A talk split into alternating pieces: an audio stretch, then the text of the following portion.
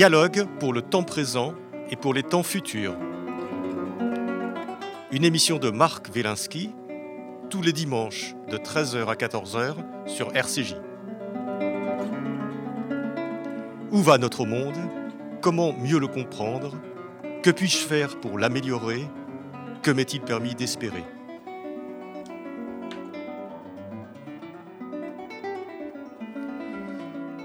Je reçois aujourd'hui euh, Isaac Goetz. Isaac, bonjour. Bonjour. Alors Isaac, tu es euh, auteur, conseiller de dirigeant. Euh, tu t'occupes aussi actuellement, tu occupes le poste de professeur à l'OSCP Business School, c'est mhm. ce qu'on appelait Subdoco. Oui, oui, oui, anciennement, oui, la plus ancienne école de commerce du monde, ah, 1819, oui. Très bien. Donc, tu es spécialisé dans les domaines du, du leadership, de la transformation organisationnelle, et tu es notamment le théoricien de la notion d'entreprise libérée.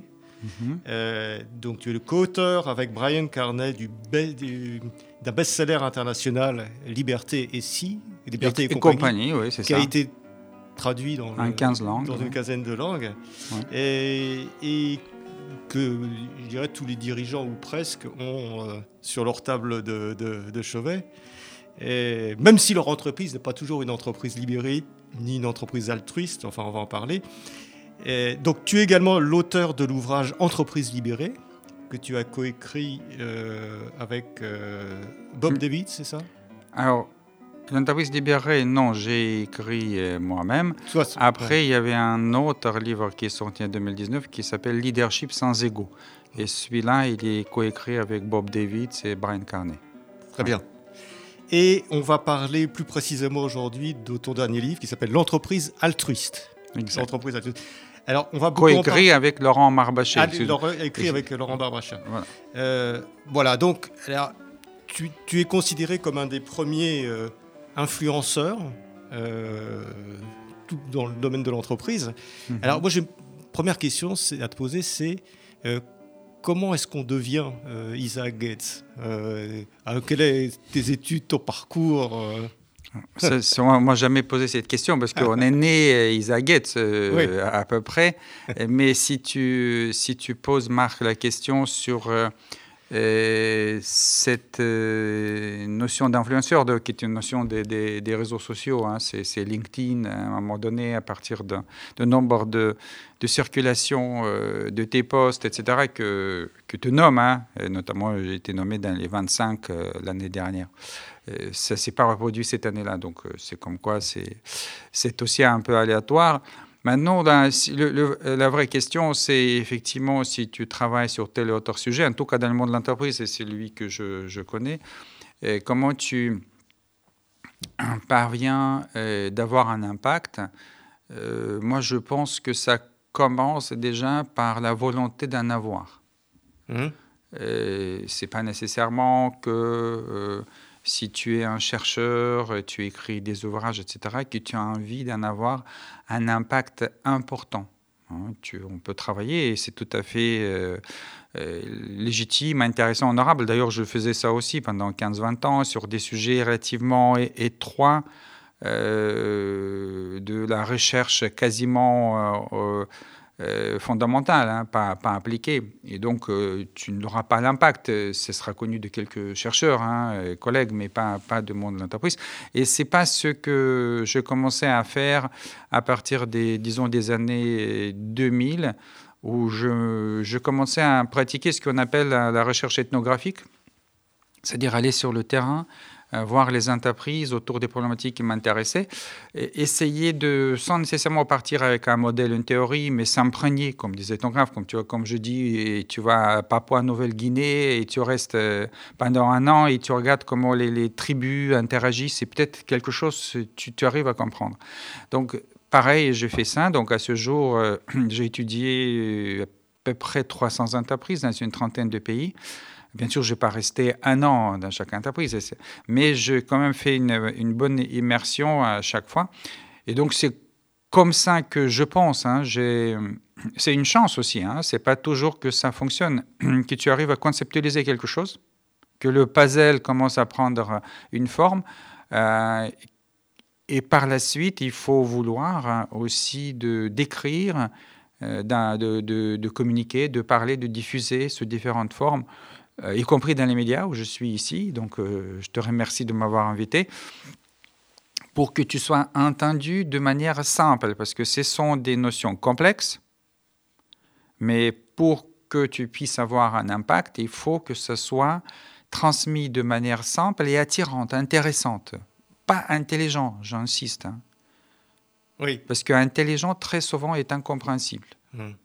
Donc, c'est d'être complexe, mais très simple.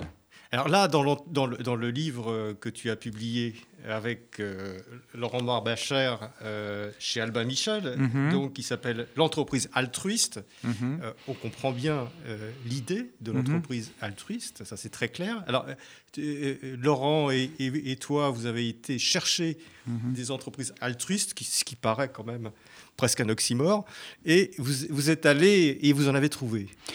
Alors Marc, c'est intéressant ce que tu as dit. Euh, tu as dit d'abord, c'est très, très, c'est très compréhensible, presque intuitif, et en même temps, c'est un oxymore. On est bien d'accord.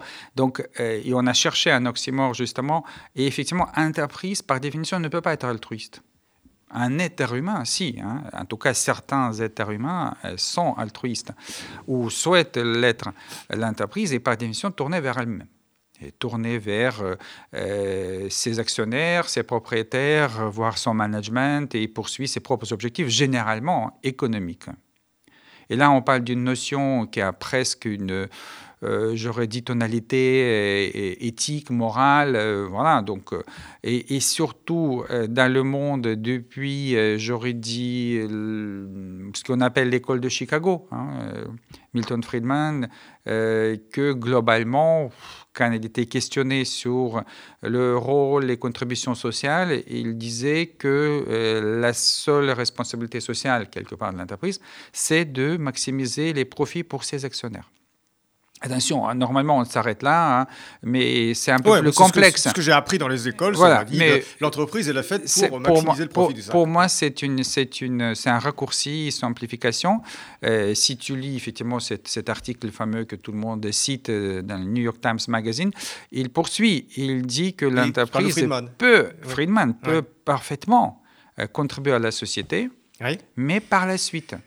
Une fois qu'il a fait tout pour maximiser le profit, effectivement, il y en a, il y a des, des, résultats et des dividendes, etc. Et on peut, effectivement, à travers les fondations, en fait, mais il ne faut pas mélanger, il faut faire bien son travail, et le travail, c'est maximiser le profit. Donc, quand on dit l'entreprise altruiste, c'est quelque part euh, un non-sens dans cette logique-là.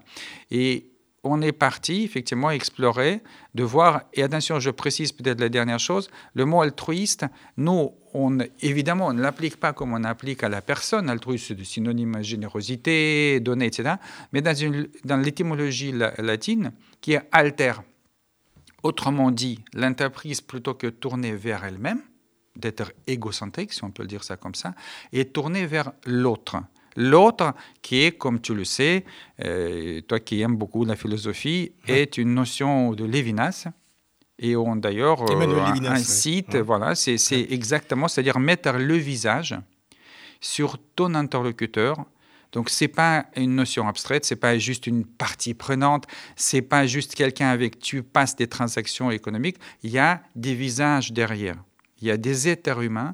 Et est-ce que tu peux transformer ton entreprise, et c'est ça notre grand sujet, hein, c'est la transformation, pour que ton entreprise euh, cherche à prendre soin, à servir de manière inconditionnelle ces autres-là avec toi en tant qu'entreprise, tu es en permanence en interaction. Ou, et je termine là-dessus, tu juste construis tes rapports, et ça c'est l'école de Chicago, sous forme de transactions économiques. C'est-à-dire, euh, bah, euh, tu achètes quelque chose, bah, tu me payes ça. Si tu es un client, euh, tu es un fournisseur, bah, je t'achète quelque chose, je te paye ça. Et puis si ça ne va pas, bah, voilà, on change. quoi. C'est des abstractions. Et comme tu sais, Lévinas, il a dit, c'est à partir de ce moment-là où la violence commence qu'on objectivise qu'on qu'on ne voit pas l'autre. Exactement, euh, exactement. Mais ça, ça c'est vrai, et c'est un, un, discours qu'on a peu euh, l'habitude d'entendre à propos de l'entreprise. Alors, eh, les, entreprises que, tu décris dans, dans, ce livre, mhm. euh, donc l'entreprise altruiste, euh, elles ont des caractéristiques, elles ont deux caractéristiques. On va en parler, on va prendre quelques exemples après, mais elles ont deux caractéristiques qui sont très étonnantes pour des entreprises. D'abord, elles ne cherchent pas la profitabilité économique, mhm. ce qui ne veut pas dire qu'elles ne la trouvent pas. C'est ça. Voilà. Mais elles ne la cherchent pas. Mhm. Et deuxièmement, elles se pensent comme des services euh, auprès de leurs interlocuteurs. Alors, leurs interlocuteurs, c'est les clients, bien sûr. Alors, ça, c'est classique, c'est-à-dire l'entreprise au service de son client, mais pas uniquement. Elle est, euh, chez, dans, ces entreprises se sentent au service euh, aussi de leur personnel, ce qui est moins courant, de leurs fournisseurs, de leur environnement, enfin, de, de tous les communautés locales, de toute la communauté locale. L'écosystème, exactement. Voilà, de tout l'écosystème. Et elles se sentent au, service de, de ça. Ce, qui est, quand même là tout à fait, tout à fait étonnant. Alors, je, je vais préciser d'abord, parce que tu as évoqué euh, les salariés. Alors, c'est toute la dimension euh, de mon travail avec Brian Carney, après avec d'autres, sur l'entreprise libérée. L'entreprise libérée, justement, c'est celui qui se met au service de ses collaborateurs pour permettre euh, à eux toute la responsabilité et la liberté d'initiative. Donc ça, on en a travaillé beaucoup. Et il faut transformer l'entreprise énormément hein, par rapport à des pratiques traditionnelles. Là, on s'est posé une question, mais n'oublie pas, les salariés, ils sont là chaque jour. Ils sont contractuellement liés à une entreprise. Donc euh, l'organisation de travail, ce qu'on peut appeler l'environnement euh, dans l'entreprise, il faut transformer les pratiques, etc. Mais c'est un jeu très, très différent que de la transformation de tes rapports avec, par exemple, tes clients, que peut-être tu es venu une fois, il ne reviendra jamais. Mmh avec ton fournisseur avec qui tu peut-être passé une commande, tu travailles, je ne sais pas, un contrat d'un an ou deux ans, mais peut-être tu ne travailleras plus. La communauté locale où tu as ouvert une usine, un magasin, mais peut-être tu es amené après fermer, partir ailleurs, etc. Donc, c'est, la nature est tout à fait différente et tout ce que vous lit, ce n'est pas un contrat d'emploi, mais des contrats euh, avec les conditions générales de vente euh, comme c'est connu. Donc le cadre est tout à fait différent et donc la transformation est, tout à fait différente. Maintenant, quand tu dis euh, sur les profits, c'est ce que nous avons trouvé et c'est peut-être ça qui a permis à écrire quelque part ce livre-là parce que le sous-titre du livre, c'est s'enrichir en donnant tout. Et ce que nous avons trouvé, ce qui est encore un, sorte de oxymore au paradoxe au carré, si on peut le dire ça comme ça, euh, ce qu'on a trouvé, et c'est ça qui est très, très, très, très spectaculaire, j'aurais dit, alors je suis modeste, hein, je fais promotion du livre, c'est que en faisant ça, c'est-à-dire en ne cherchant pas à maximiser les profits, ce qu'ils font toutes les entreprises, mais en cherchant de maximiser la, valeur sociale, c'est-à-dire ce service à l'autre, en tant que conséquence, pas la finalité. Hein. Les entreprises jouissent de plus de profits, de plus de performances économiques que celles qui courent auprès la performance économique auprès des profits. Et c'est ça le grand paradoxe que, effectivement, d'abord on l'a découvert, mais après, il fallait l'expliquer aussi, éventuellement. Donc, quelque part, c'est, euh, j'aurais dit, plus sage, finalement, même d'agir ainsi au sein de l'entreprise, mais pas évident, hein, évidemment, hein. pas intuitif. Alors, on va prendre des exemples euh, mhm. tout de suite parce que tu, décris des entreprises euh, un peu dans, tous les pays et qui ont des, histoires, des pratiques très très diversifiées. Et mhm. ce qui est extraordinaire, c'est que tu, tu racontes euh, euh, les entreprises comme on raconte des histoires, en fait. Absolument, absolument. Tu parles de, des fondateurs, etc. Par exemple, j'aimerais bien que tu me dises un petit peu comment tu es entré en contact avec cette laiterie qui hmm. se trouve, je crois, en Lozère. Ah, la fromagerie ou la laiterie? Euh, Ce que tu veux, parce que les deux sont, les deux sont passionnants. Alors, on va pas parler de toutes ces exemples. Peut-être je parlais de LSDH, donc ça c'est la laiterie. La laiterie euh, de Saint-Denis de l'Hôtel. Saint-Denis de l'Hôtel, ils sont dans Val-de-Loire, donc euh, pas loin d'Orléans.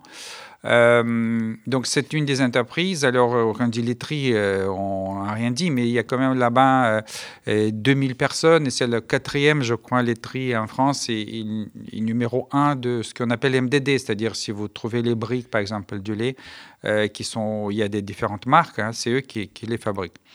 alors comment on les a trouvés? Alors ça, c'est un petit peu la cuisine des chercheurs, hein, parce que c'est tous les chercheurs, ils disent, mais comment tu trouves tes exemples? Et surtout des exemples qui sont un peu moins connus. Alors, effectivement, quand tu t'intéresses tu as une sorte d'intuition, c'est intuition de chercheur. Tu dis, y a-t-il des entreprises qui se mettent justement au service de leurs clients inconditionnels, hein, fournisseurs, parce que tout le monde dit le client le roi, etc. Mais attention, hein, s'il n'y a pas une bonne marge, etc., ou si et finalement il faut passer avec lui un peu trop de temps, etc., il devient rapidement pas un roi. Hein.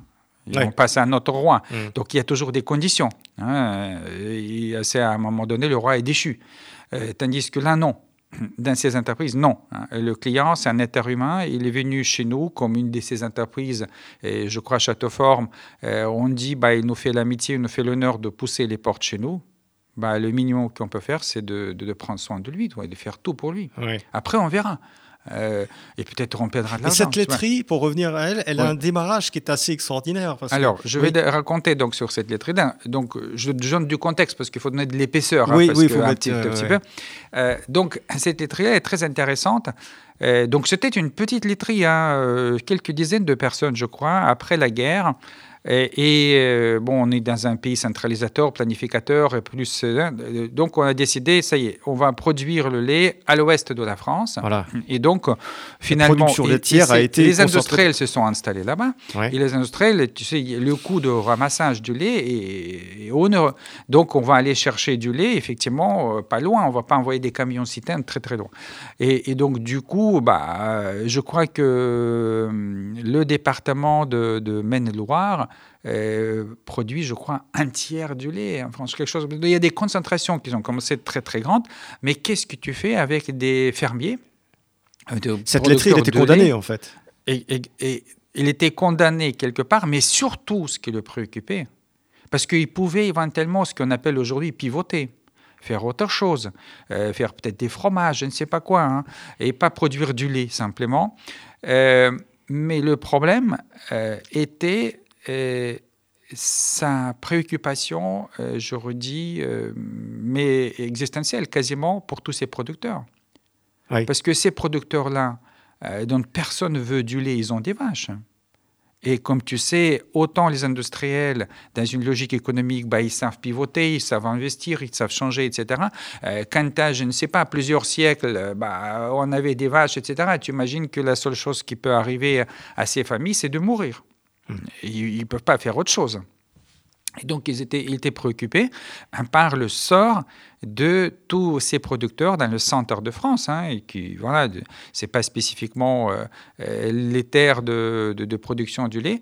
Et il dit, on va rester là, et on va quand même le ramasser, ce lait-là, même si ça coûte plus cher, hein, le transport, etc. Et on va se mettre au service de ces producteurs du lait qui sont là et dont on n'en a pas besoin économiquement parlant, hein, parce que tout est à l'ouest de la France. Et donc c'est comme ça qu'ils ont, ils ont commencé leur existence, et c'est jusqu'à aujourd'hui, c'est-à-dire jusqu'à aujourd'hui, certains de nos auditeurs, et je fais aucune promotion de rien du tout, c'est juste pour illustrer, et c'est aussi dans mon livre, une certain de marques que vous peut-être connaissez, par exemple le Cantavelote, c'est une marque de 30 producteurs du lait d'un Cantal, Aveyron et Lot, dont personne ne voulait pas non plus parce qu'ils sont beaucoup trop éloignés pour aller chercher du lait. Il faut comprendre, hein, c'est que si le lait coûte, je ne sais pas, 200 euros euh, par exemple, euh, prix moyen hein, pour 1000 litres du, lait, si le transport il est très très onéreux, eh ben, tu vas dire, attendez, mais moi je vais payer 110, 120 euros euh, et pas plus.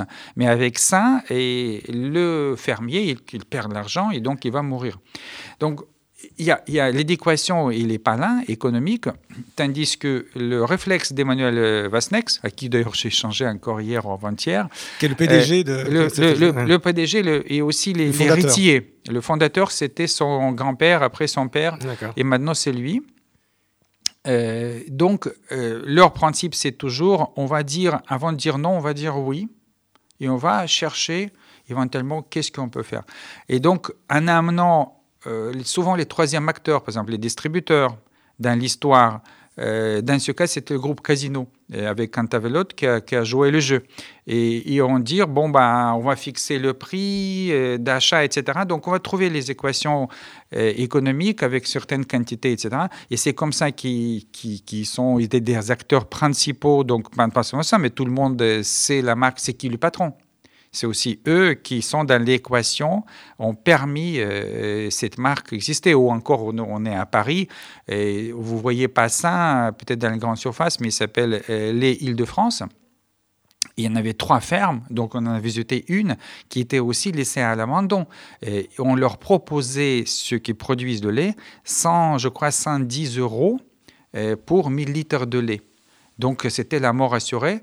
Et, euh, LSDH Vasnex ont trouvé la solution où on leur paye 340. Oui. Mais, mais 340, euh, c'est, c'est, comme si tu as gagné au loto euh, euro, tu vois, comment ça s'appelle C'est-à-dire, ils ne croyaient pas. Ils ont trouvé une façon de produire cette marque, et notamment la région de l'Île-de-France, etc. Ils ont commencé et ils ont accepté d'acheter ça. Et donc, ces trois fermes, non seulement été sauvées, mais ils ont entré aussi dans une logique de, d'avoir des résultats pour investir, développer. Et donc, voilà ce que fait cette entreprise. Globalement, il y en a beaucoup d'autres exemples, hein, mais ils se mettent, pour résumer, hein, vraiment au service de ces producteurs de lait euh, et avec une, quelque part une vision beaucoup, beaucoup très, très profonde parce qu'ils disent les, les, les territoires sans agriculteurs meurent en France. Là où il n'y a plus d'agriculture, il n'y a plus de vie. Mais ce qui est extraordinaire, c'est que la société n'aurait pas vécu si elle n'avait pas trouvé sa rentabilité à un moment donné. Donc, et, mhm ce qui, est, ce, qui est, ce qui est assez réjouissant dans ce que tu mhm. nous dis, c'est que au point de départ, il y a, il y a, il y a une vision altruiste, c'est-à-dire tu veux sauver des agriculteurs, etc. Et peu à peu, donc mhm. au départ, sur le papier, personne n'aurait investi, n'importe aucun, aucun, aucun, investisseur privé n'aurait mhm. mis de l'argent. Mais et par quel mécanisme est-ce que tu arrives à un moment donné à faire une entreprise qui finalement devient rentable et devient compétitive. C'est ça qui fait. Alors, c'est très intéressant ce que tu dis. C'est pour ça que moi, je suis expert, pas tellement de la façon dont les entreprises fonctionnent ou dans leur modèle économique, mais dans le leadership de transformation.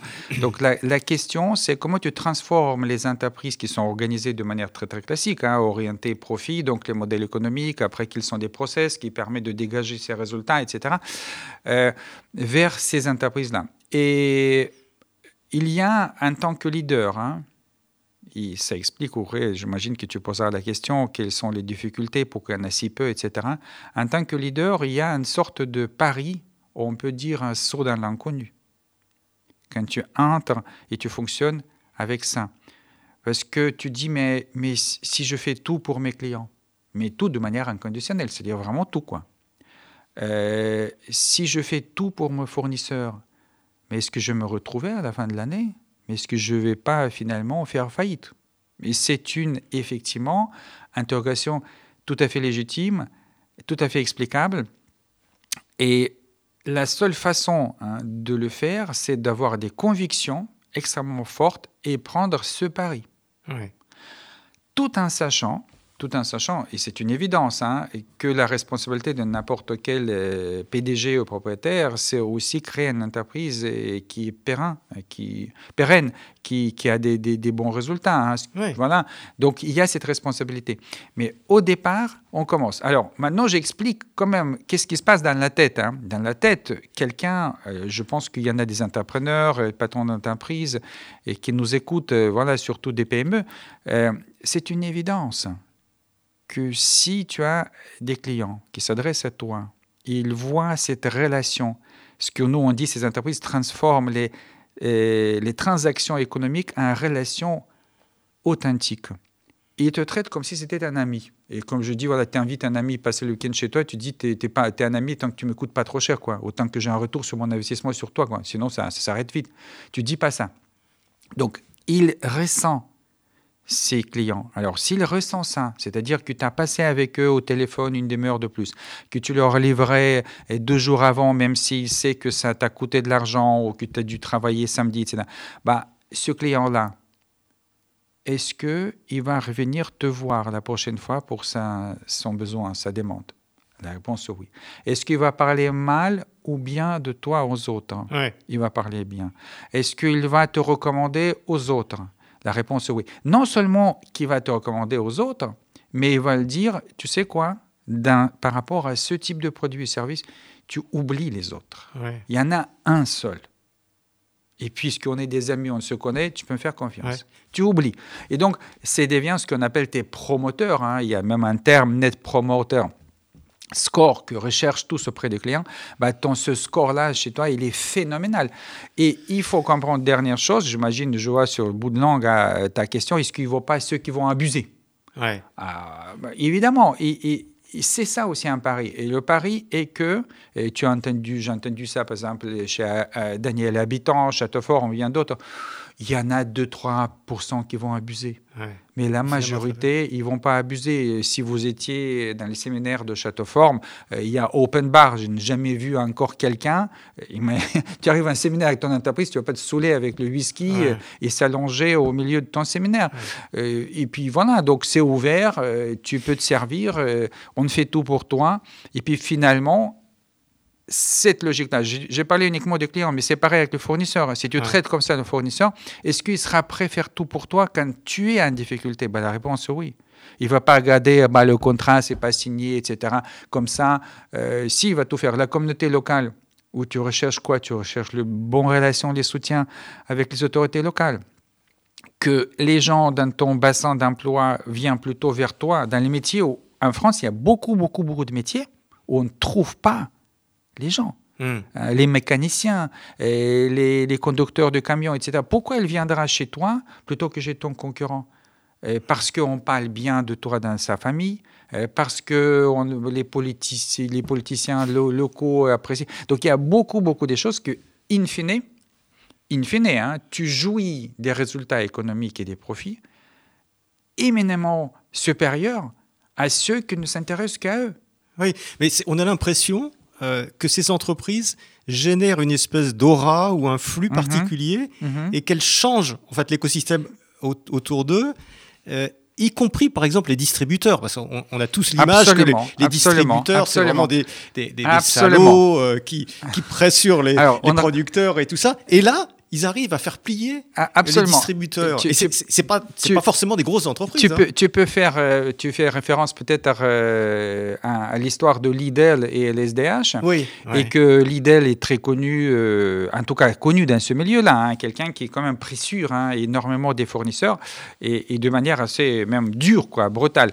Et, et ben, finalement, si tu comme, comme en tout cas raconte Emmanuel euh, Vasnex, le patron de l'SDH, euh, d'abord tu te fais respecter, et pas engueuler et maltraiter. Donc, euh, s'il y a quelqu'un qui commence à te traiter mal, etc., bah, tu t'en vas.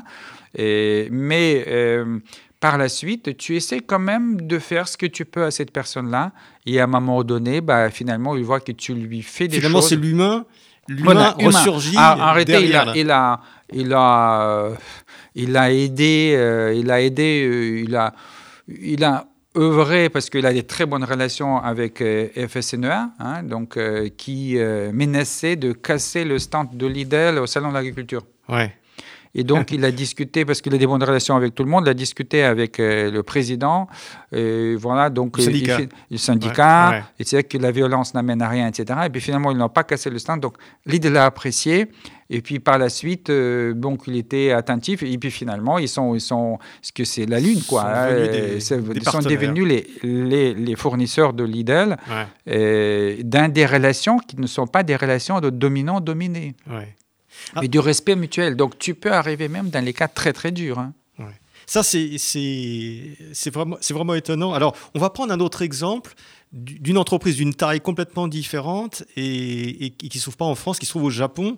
Tu racontes l'histoire étonnante de Eisai, Eisai. qui est un laboratoire pharmaceutique qui ne cherche pas à vendre de médicaments. Exactement. exactement. Ça, c'est quand même assez extraordinaire. Alors, ça, c'est, alors, c'est un cas. Euh, moi, je, je, fais pas mal d'études au Japon. Et je commence, je pense, à connaître euh, ce pays, ses traditions, sa culture. C'est très, très opaque. Hein. C'est ceux qui s'intéressent au Japon, ils savent que c'est vraiment, on, peut imaginer presque que ce n'est pas sur la même planète. Et, donc, ça m'a pris du temps, hein, d'ailleurs, même pour cette entreprise-là, hein, euh, deux fois pour, finalement qu'on m'annonce que le président, euh, donc numéro un, et accepte me voir. Donc j'ai pu, et c'est très important pour nous de voir toujours les PDG, parce que ceux qui impulsent hein, ces transformations. Alors pour répondre à ta question, donc effectivement, c'est top 20 mondiaux, c'est ce qu'on appelle Big Pharma, et une entreprise cotée à la bourse et tout ce qu'on veut.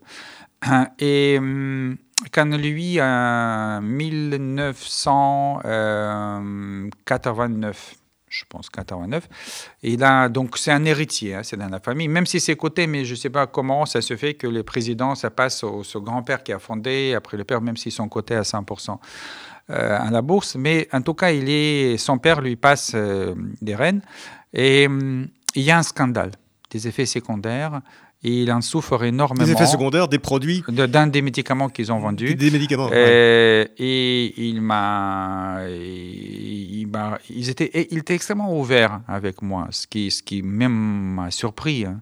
Il a dit que j'ai perdu 20 euh, kilos.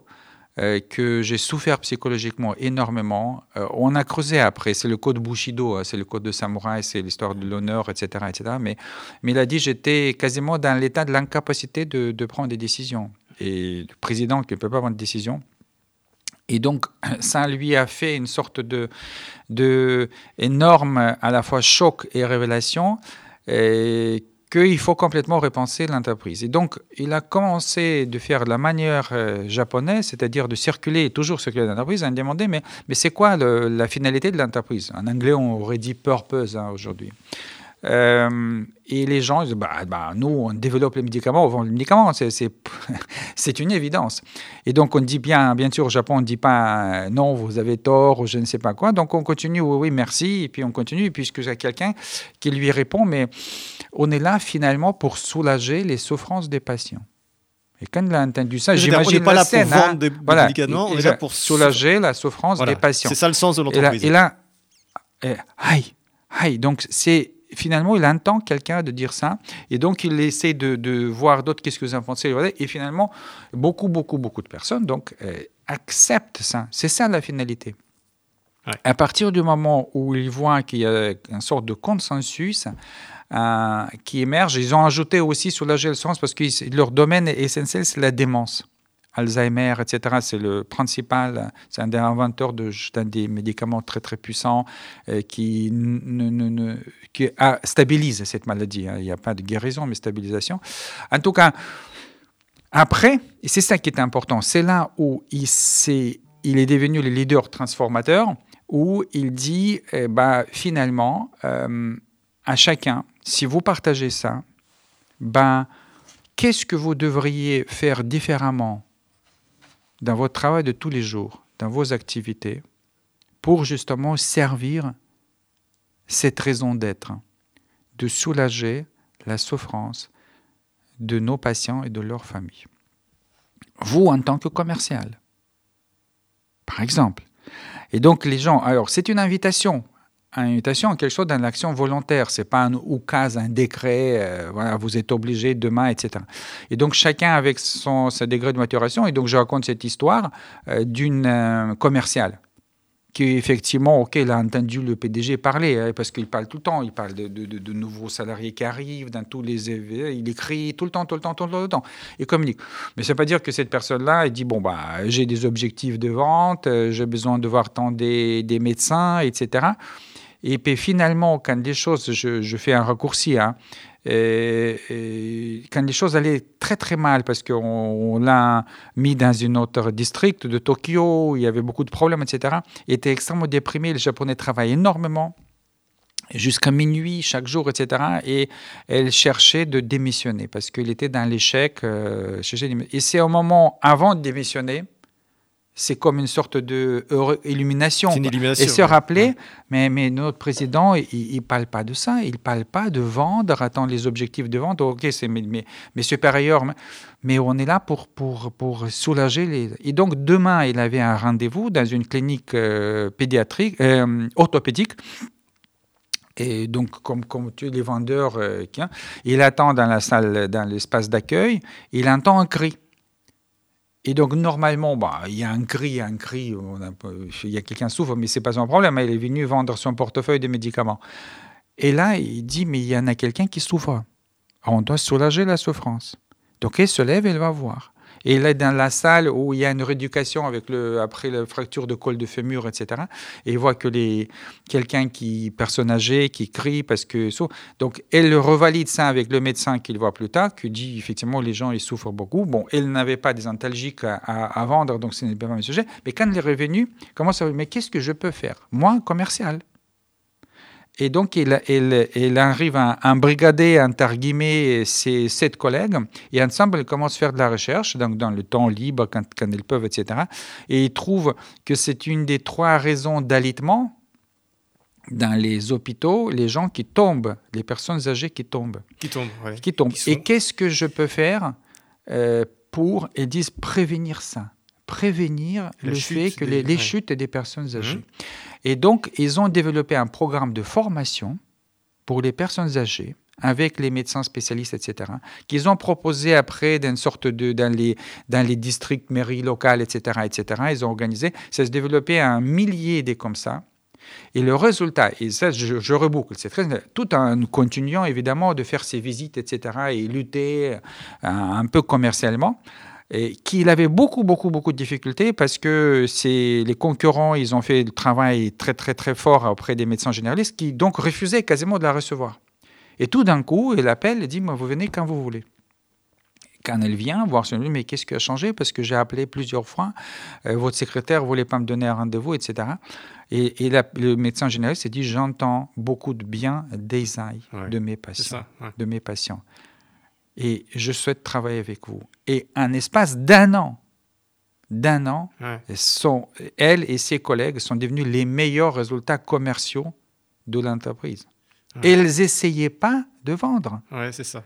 De forcer la vente. Et ils ont fait quelque chose pour soulager la souffrance des patients là où ils ont trouvé, ils le peuvent. L'entreprise a, a, soutenu, donné les moyens parce que c'est dans leur raison d'être. Et comme le résultat, l'image de cette euh, labo pharmaceutique, euh, de ce qu'ils vraiment font pour les gens, les patients qui sont contents que parlent d'eux, etc. Bah, voilà, cette, cette histoire-là de ne pas le lien direct, le pari, direct. le pari. Euh, Isaac Getz, c'est ce que tu appelles l'obliquité. Ah, oui, alors c'est pas, c'est pas, on ne va pas chercher directement le profit. Ou pour les commerciaux qui nous écoutent, par exemple, peut-être des objectifs trimestriels, on leur dit il faut que tu vendes tant de trucs, mhm. etc clac, on va pas chercher directement ça. C'est ça. On va, on va chercher autre chose et, et, la réussite est un, un effet euh, secondaire oui, oui, exactement. de ce qu'on cherche. Euh, sorte de, alors, c'est intéressant. Donc, on a effectivement, c'est pas, c'est pas, c'est une sorte de résultante, on peut appeler ça. C'est une conséquence. Et, et, quand on a creusé, effectivement, on a aussi trouvé euh, qu'il y a une théorie économique. Donc là, c'est un économiste à London School of Economics qui s'appelle John Kay qui a développé cette théorie qui s'appelle obliquity. Donc c'est pas direct, hein, c'est pas, mais c'est oblique, c'est-à-dire c'est quelque chose qui. Et, l'exemple qu'il donne et qui va parler à tous nos interlocuteurs, c'est quand tu demandes la personne qui dit bah euh, finalement euh, c'était un moment du bonheur, je me sens vraiment heureux par rapport à ce que j'ai fait, etc. Et tu le demandes mais bah, dans cette activité-là que tu as fait, est-ce que c'est du sport, est-ce que c'est de la cuisine, est-ce que c'est je ne sais pas quoi, peu importe ce que tu as fait, est-ce que tu as cherché d'être heureux? Et les gens ont regardé comme si tu es un peu démeuré, quoi. Surtout, bon, en France, hein, parce que tu, tu sais probablement hein, quand Charles de Gaulle, quand il demandait est-ce que vous êtes heureux, vous me prenez pour un imbécile. Donc, bon, donc on est dans un pays où il faut pas être heureux, attention. Hein. Mais bon, c'est une parenthèse. Mais là, en l'occurrence, c'est réel et c'est dans le monde entier. Les gens, ils vont se déclarer à un moment donné heureux par rapport à ce qu'ils ont. Mais l'activité, il n'est pas guidée par ça. L'activité, il est guidé par faire le meilleur plat pour mes invités, euh, pour meilleur tableau que je peux faire, euh, meilleur travail que je peux, ou dans ton cas, le meilleur entretien qu'on peut faire dans les radios parisiens.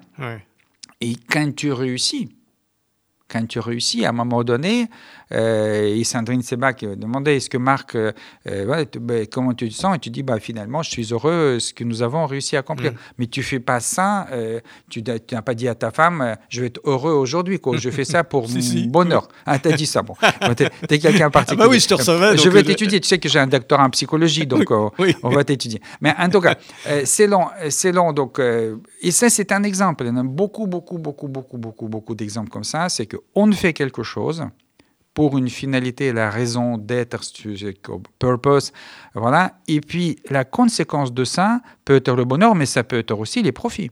Parce que tu le fais ça, attention, nous on parle des entreprises, les entreprises altruistes, ils font ça, c'est-à-dire ils, maximisent, si on peut dire, la valeur sociale euh, vis-à-vis de leurs interlocuteurs à travers leurs activités de cœur de métier, c'est-à-dire à travers ce qu'ils produisent, à travers les services.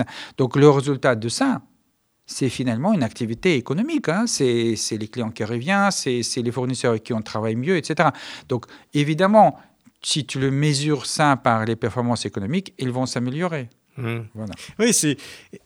Tu retournes un petit peu le, le, euh, la vision libérale, qui est la vision d'Adam Smith, euh, de, la main invisible. Exactement. La, main invisible, c'est l'économiste Adam Smith du XVIIIe siècle qui disait, en, fait, c'est en poursuivant tes intérêts individuels, quand tu es boulanger, etc., tu veux gagner de l'argent, tu crées quelque chose qui finalement bénéficie à la communauté. Hmm. Et toi, tu, tu, retournes complètement la chose, tu dis non, c'est en créant quelque chose en pensant à la communauté que finalement, à la fin, bah, tu maximises tes intérêts, tu deviens plus heureux ou tu deviens beaucoup plus ah, riche. Ah, absolument. C'est aussi une des choses que nous avons, euh, merci donc Marc de, de, poser cette question, effectivement, de, de, de un petit peu s'attarder à ça.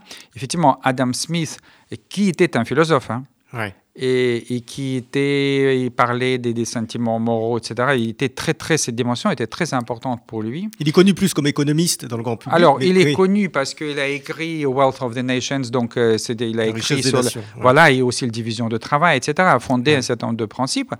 Euh, mais c'est ces philosophes euh, écossais de lumière hein, qui ont, ont beaucoup d'influence et lui, il effectivement s'est penché sur le monde économique. Mais ce qui est intéressant, c'est que dans ces écrits-là, c'est un peu moins connu, hein, il a parlé que ce qui aurait été préférable pour les entreprises, c'est de fonder des relations avec ses interlocuteurs euh, sous forme d'amitié.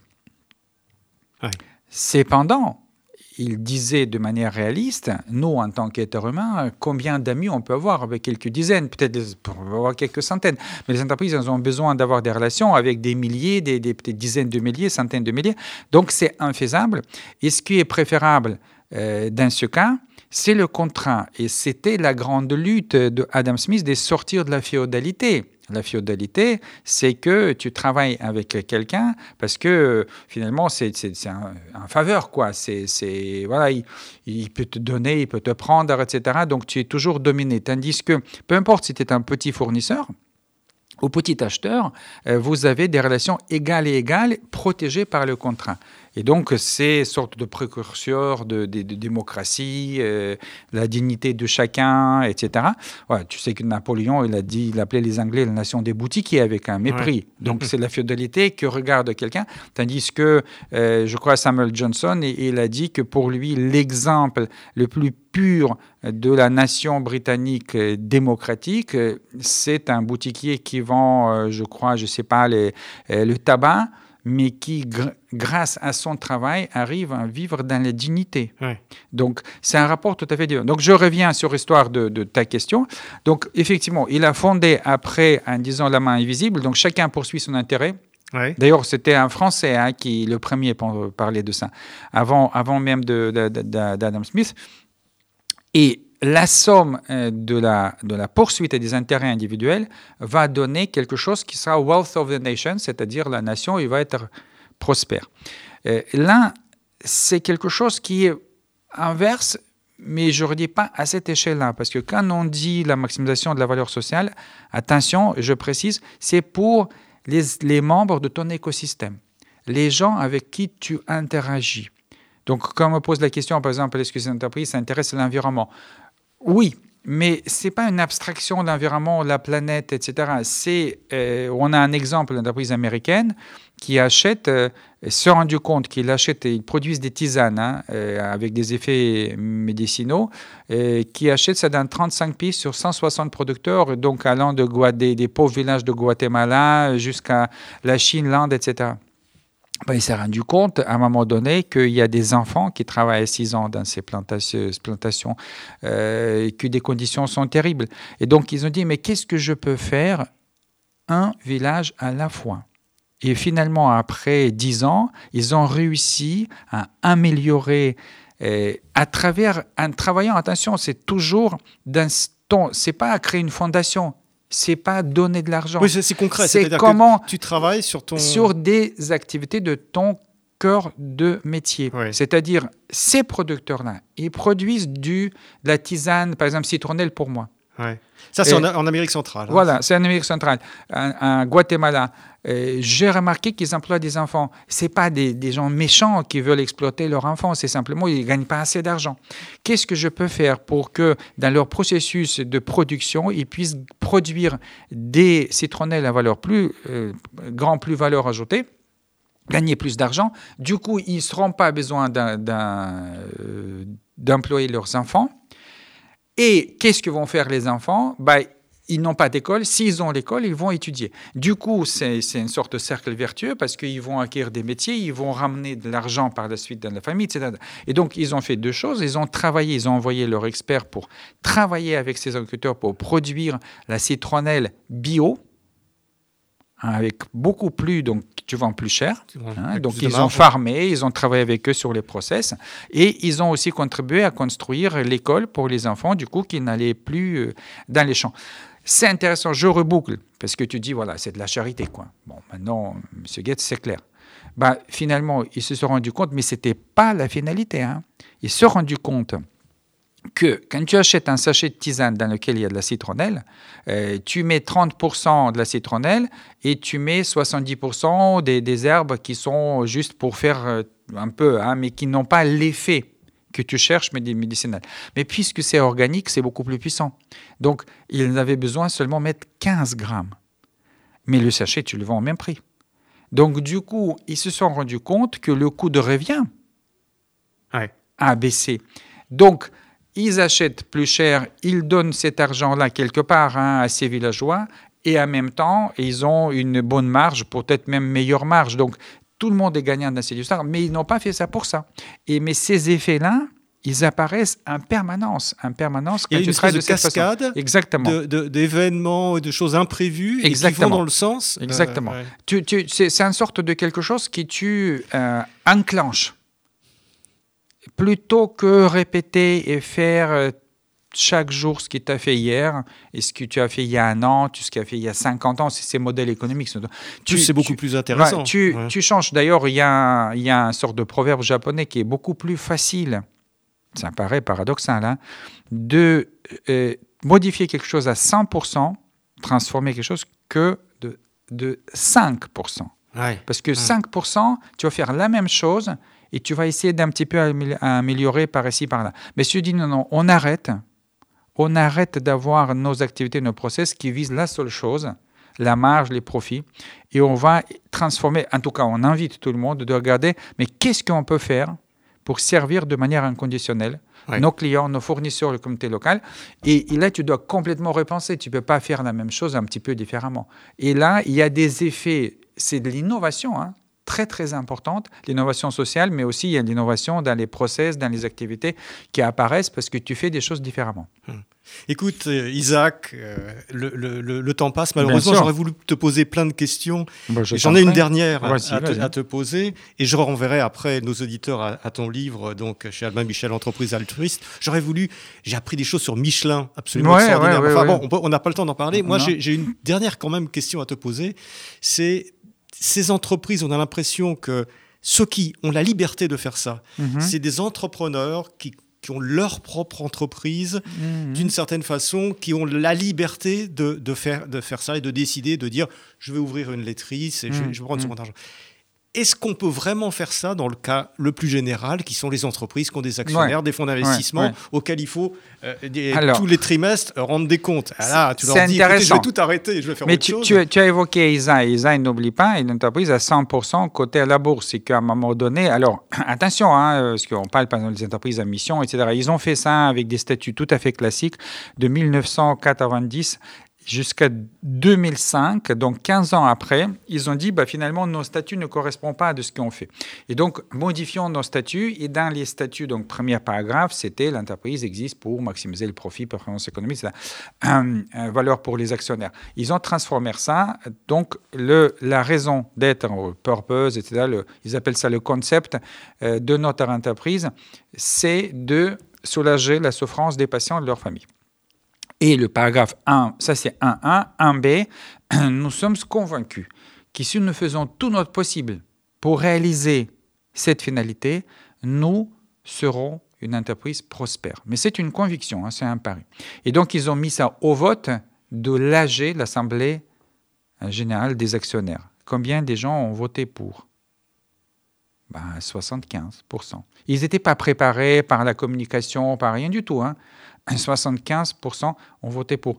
Et donc, on a aussi une banque euh, suédoise, Handelsbanken, cotée aussi, multinationale, et qui paraît qui, qui, fonctionne de cette façon-là. Et donc, pour répondre un tout petit peu plus, euh, disons, profondément et de manière générale, effectivement, il faut que tu sois déjà le PDG d'un certain type. Hein, donc, on a, tout un chapitre sur le travail sur soi et transformation de soi qui aura amené ces PDG de, de, dire bah, finalement, euh, notre entreprise, est-ce que effectivement c'est aligné par rapport à ce, mes valeurs personnelles, ce à quoi je crois et comment faire. Donc ça c'est première. Et deux, c'est évidemment des actionnaires. Il faut construire, on a aussi un chapitre là-dessus, euh, un dialogue véritable avec tes actionnaires, c'est aussi des êtres humains. il y en a quelqu'un, un patron d'une grande entreprise, il m'a dit, si on peut euh, construire des relations authentiques avec ses clients, avec ses fournisseurs communauté locale, pourquoi pas avec ses actionnaires? C'est aussi des êtres humains. Ils font partie de l'écosystème aussi. Voilà, aussi, exactement. Et tu peux, comme, comme tes salariés qu'on a discuté. Donc, les mêmes principes lévinassiens, si on peut le dire ça comme ça, euh, de respect de la considération de l'autre, de ses soucis, de ses volontés, y compris de l'extraction de la valeur. Il y en a ceux qui investissent dans ta société qui veulent juste faire euh, certains pourcentages et sortir. Ben, on les respecte, mais on ne va pas rester longtemps avec eux. C'est-à-dire, voilà. Euh, et puis, on va essayer de rester avec ceux qui comprennent ce qu'on est en train de faire. Donc, c'est possible. Ce que je veux dire, euh, Max, c'est que tout ce qu'on a décrit, c'est pas bien sûr la grande majorité des entreprises, mais ce qu'on a montré que c'est possible pour les entreprises de tout secteur, toute taille, toute euh, géographie. donc, euh, finalement, il y en a suffisamment des exemples d'inspiration pour faire réfléchir. Hein, euh, oui, tu prends des exemples un petit peu dans tous les domaines. Donc là, on doit s'arrêter, mais je renvoie donc nos auditeurs à ton livre, Isaac Gates, Laurent Marbacher, L'entreprise altruiste chez Albin Michel. Merci beaucoup, Isaac, et Merci, à bientôt. Marc. Merci.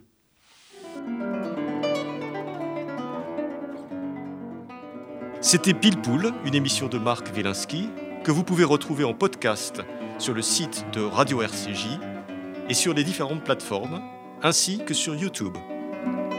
À dimanche prochain, 13h.